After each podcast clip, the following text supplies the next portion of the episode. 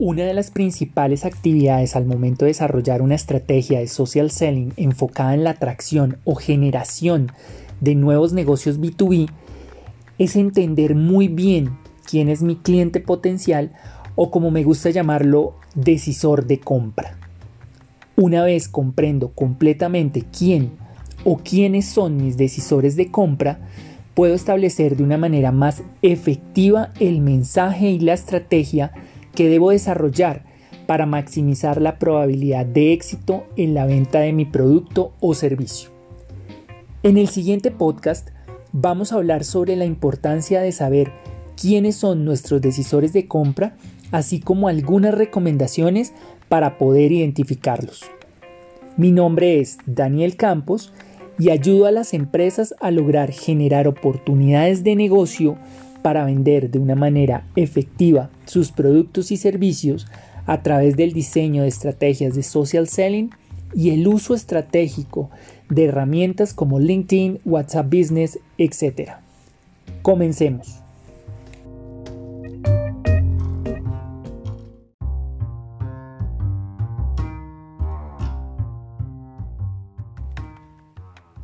Antes de comenzar a identificar a nuestros decisores de compras, es importante conocer cómo funciona un proceso de compras.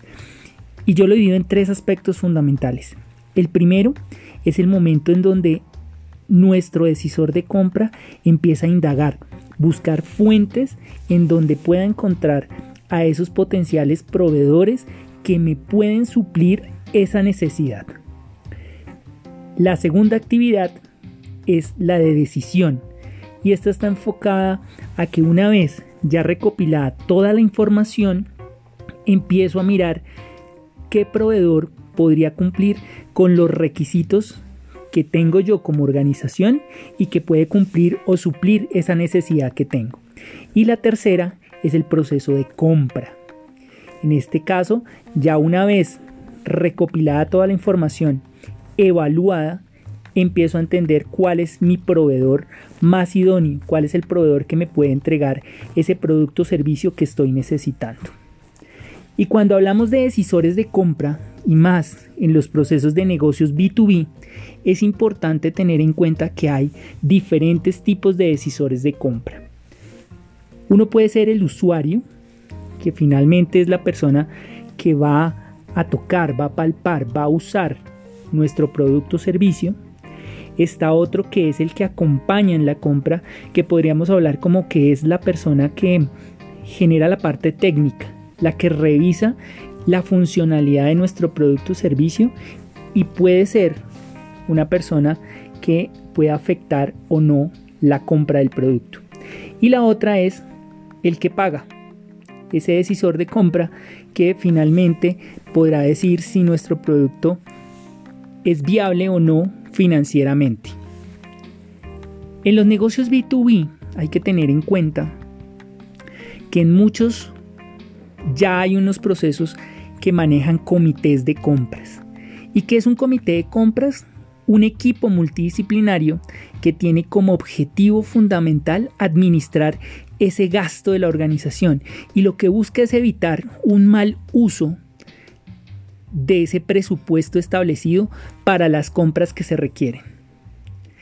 En estas áreas de compras, en estos, en estos comités de compras, vamos a encontrar diferentes áreas que participan en ella. Pueden estar las áreas de compras, las áreas de tecnología, las áreas de jurídica, financieras, recursos humanos, áreas de marketing, áreas de operaciones. Por eso es tan importante que al momento de generar una propuesta para una organización sepamos específicamente quiénes son aquellas personas que participan en el comité de compras y sabiendo esta información preparar un mensaje o una propuesta de valor que responda a cada una de estas áreas lo que ellos quieren saber.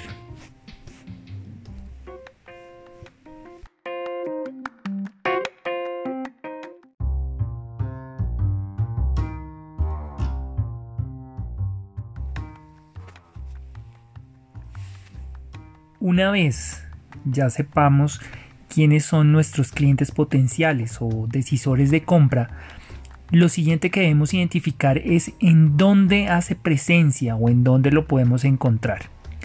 Por ejemplo, vamos a buscar a un gerente de compras en una empresa X. Lo primero que hago es buscar toda la información que pueda tener con respecto a mi decisor de compra.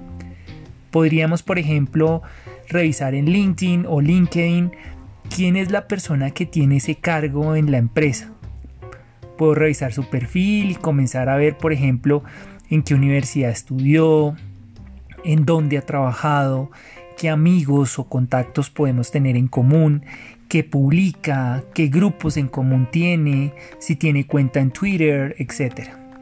Ahora bien, ya sabiendo el nombre de la persona, puedo comenzar a mirar en un buscador como Google qué hace, si ha salido en prensa, si ha salido en reportajes, si va a estar en algún evento, etc.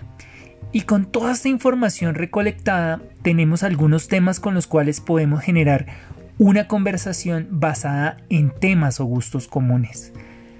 ¿Qué busca?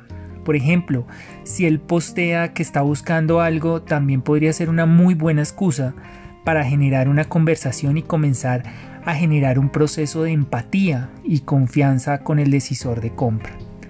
También me ha pasado que haciendo algunos tipos de búsquedas me entero que mi potencial cliente va a ir a un evento, así que voy y aprovecho algún momento para acercarme a esa persona y hablar sobre ese evento.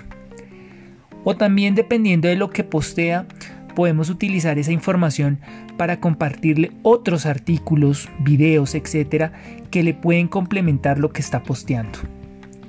Entre más conozcas a tu cliente potencial, podrás desarrollar una estrategia para contactarle y establecer el momento propicio para presentar tu propuesta de valor y vender tu producto o servicio.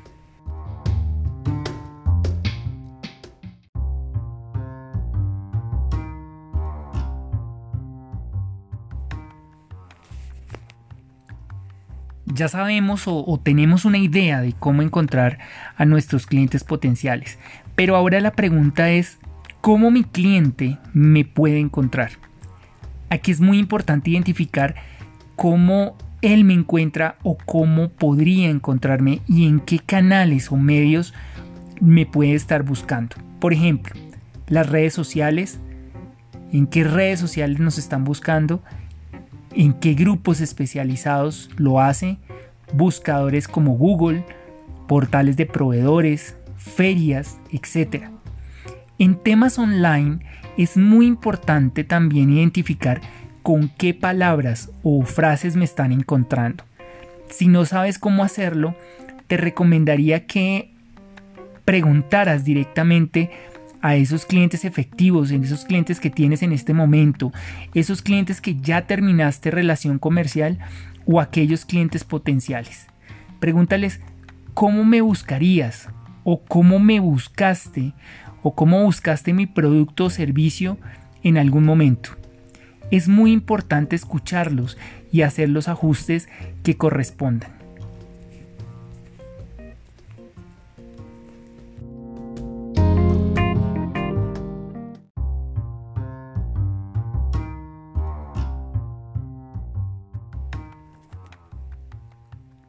Para terminar, otro punto fundamental cuando estamos identificando a nuestros potenciales compradores es saber lo que considera relevante para tomar la decisión de compra. Recuerda, las personas no compran productos, compran beneficios. Así que es muy importante identificar cuáles son las necesidades que buscan satisfacer, cuáles son sus inconvenientes, qué expectativas tienen frente al producto o servicio que estamos ofreciendo, qué es lo más relevante para ellos, qué aspectos son relevantes para tomar esa decisión de compra. Una vez reunida toda esa información, podemos crear el mensaje que ayudará al decisor de compra a entender que tu producto o servicio es el idóneo para la necesidad que él tiene. Quiero hacerte esta pregunta tú tienes claro cuáles son los aspectos relevantes para tu decisor de compra?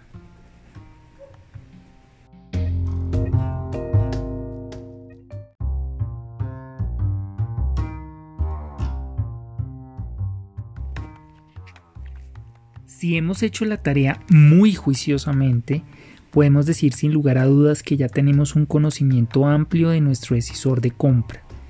Y no solamente eso, también tenemos totalmente claro cuáles son sus necesidades y cuáles son los detonadores de compra, es decir, aquellos aspectos que le ayudarán a tomar más rápidamente esa decisión.